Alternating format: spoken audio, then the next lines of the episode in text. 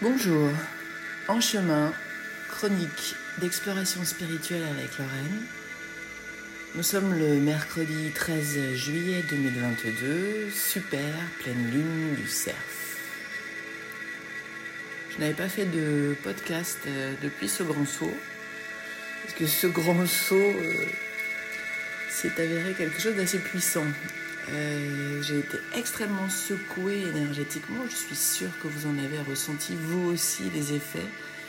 Nous sommes régulièrement bombardés de tempêtes solaires. Il y a des tempêtes géomagnétiques. Et euh, vous pouvez suivre ça sur, euh, sur Internet. C'est très facile de trouver les, les, sites officiels qui suivent ça au niveau géomagnétique. Ça bouge énormément.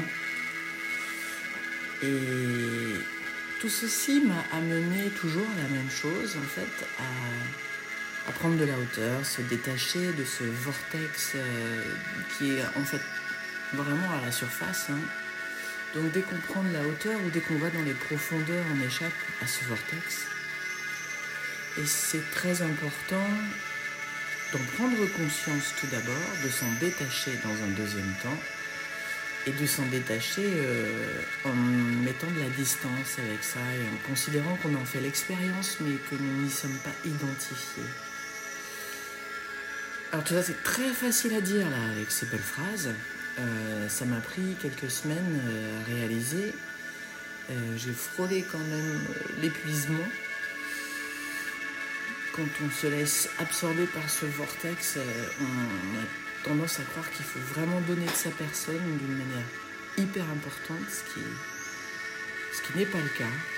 En fait, il faut tout prendre avec beaucoup de légèreté et avec beaucoup de distance. Alors, où, en sommes-nous actuellement et, que va apporter cette super pleine lune? En fait, il n'y a rien d'extraordinaire, on est toujours sur le même chemin. Et quelque part, euh, je pense qu'il faut en tout cas pour moi c'est le cas, il faut que je me répète ces choses-là et que j'y revienne régulièrement, que ça devienne presque une espèce d'hygiène personnelle. On trouve normal d'ailleurs euh, d'avoir des gestes d'hygiène euh, quotidiens euh, pour ses dents, pour son corps, pour sa peau, pour ses cheveux.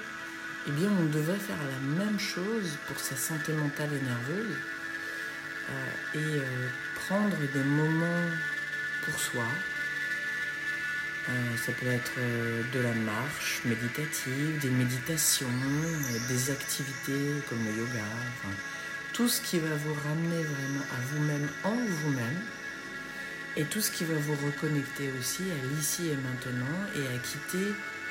J'adore le lumineuse quand elle parle du monde des préoccupations, ça m'a vraiment ça a vraiment été un déclic pour moi.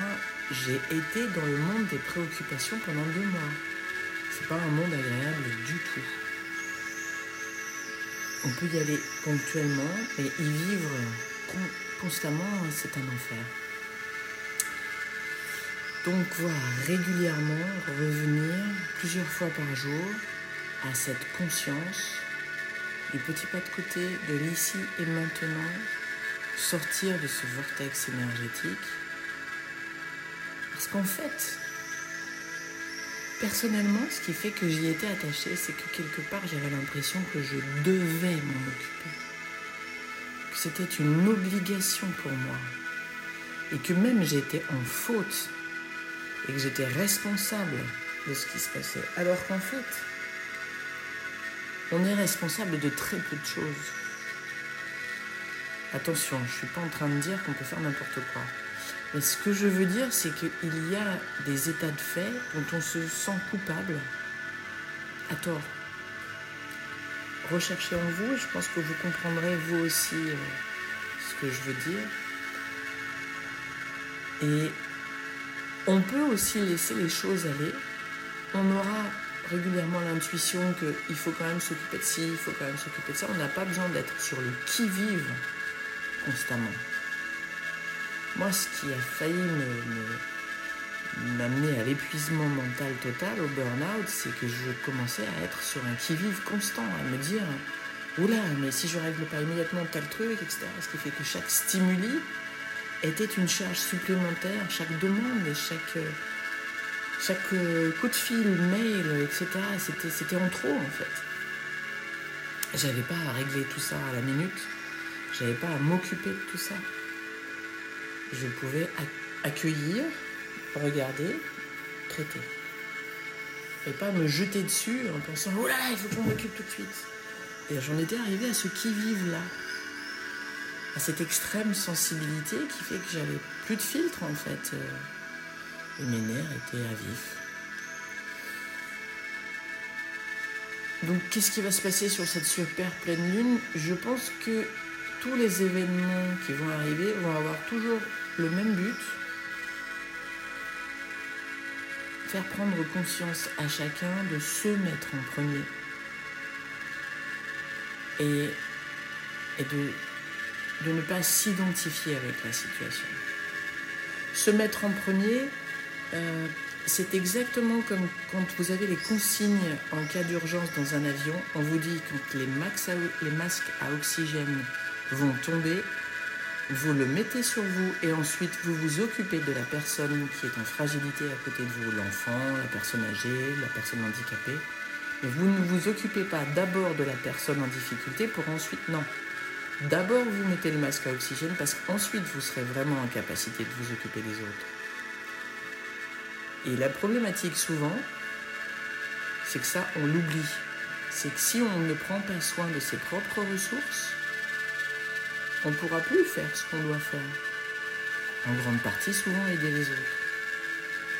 Si on aide les autres avant de prendre soin de soi, on va naturellement vers une voie sans issue. Donc, toujours, toujours bien penser à soi dans le sens dans le sens de prendre soin de son équilibre, dans le sens de, de, se dire aussi que s'il se passe des événements importants, c'est qu'ils sont là pour vous apporter quelque chose. Ils ne sont pas là pour vous embêter, ils sont là pour vous apporter. C'est toujours des cadeaux. Toujours.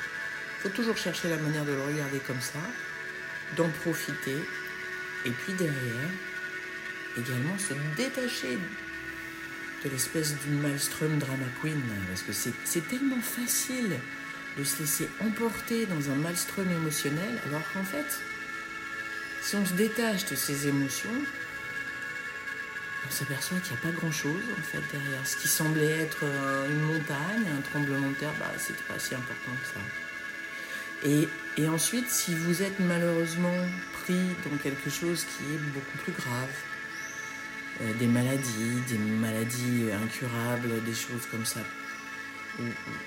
des départs de proches, ben, sachez aussi que cette, expérience n'est qu'une expérience, ce n'est pas la fin. Que ceux qui partent, en fait, euh, partent vers des, des moments et des mondes bien plus agréables et que ce n'est pas un adieu, ce n'est qu'un au revoir. Il y a d'autres épisodes après. C'est pareil, il ne faut pas non plus mettre la misère avec une histoire de mission à accomplir. La plupart d'entre nous, la seule mission qu'on ait, c'est rayonner. Rayonner, c'est-à-dire juste être là, trouver merveilleux tout ce qu'il est et dégager cette, euh, cette gratitude pour tous ces moments délicieux. Quand on fait ça, on apaise ce qu'il y a autour, on apaise ce maelstrom émotionnel. C'est comme ça qu'on fait notre mission principale. Voilà. Et puis, euh, et puis revenir en vous le plus souvent possible, à l'ici et maintenant. Et savourer, parce qu'en fait, sur le fond, on est juste là pour jouer. C'est un jeu. Et ce jeu euh, doit être agréable.